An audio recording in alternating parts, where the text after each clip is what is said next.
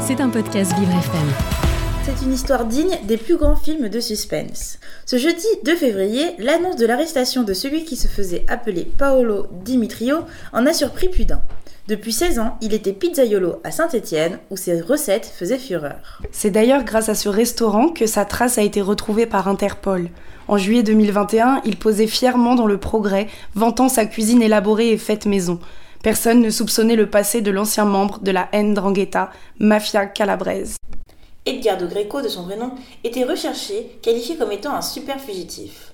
Voleur à ses débuts, il serait coupable des meurtres des frères Stefano et Giuseppe Bartolomeo, qu'il a tués à coups de barre de fer en 1991.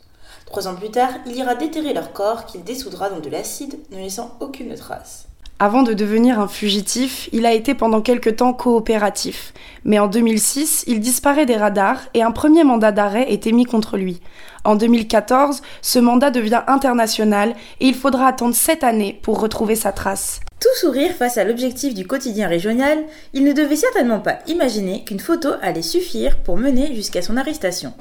Le sexagénaire, condamné à perpétuité outre-Alpes, a été arrêté par la police française, aidé des carabiniers italiens.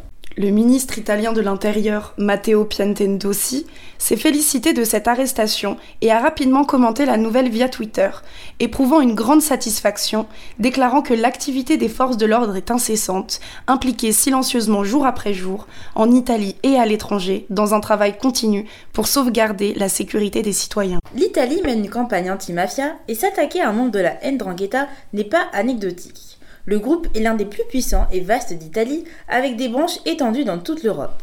C'est d'ailleurs dans le cadre d'une guerre de gang que Greco a assassiné les frères Bartolomeo. Ce fait divers insolite aura surpris plus d'un Stéphanois tant l'histoire nous paraît digne d'une suite du parrain. Dans tous les cas, cette histoire aura montré une réussite de coopération entre les polices italiennes et françaises.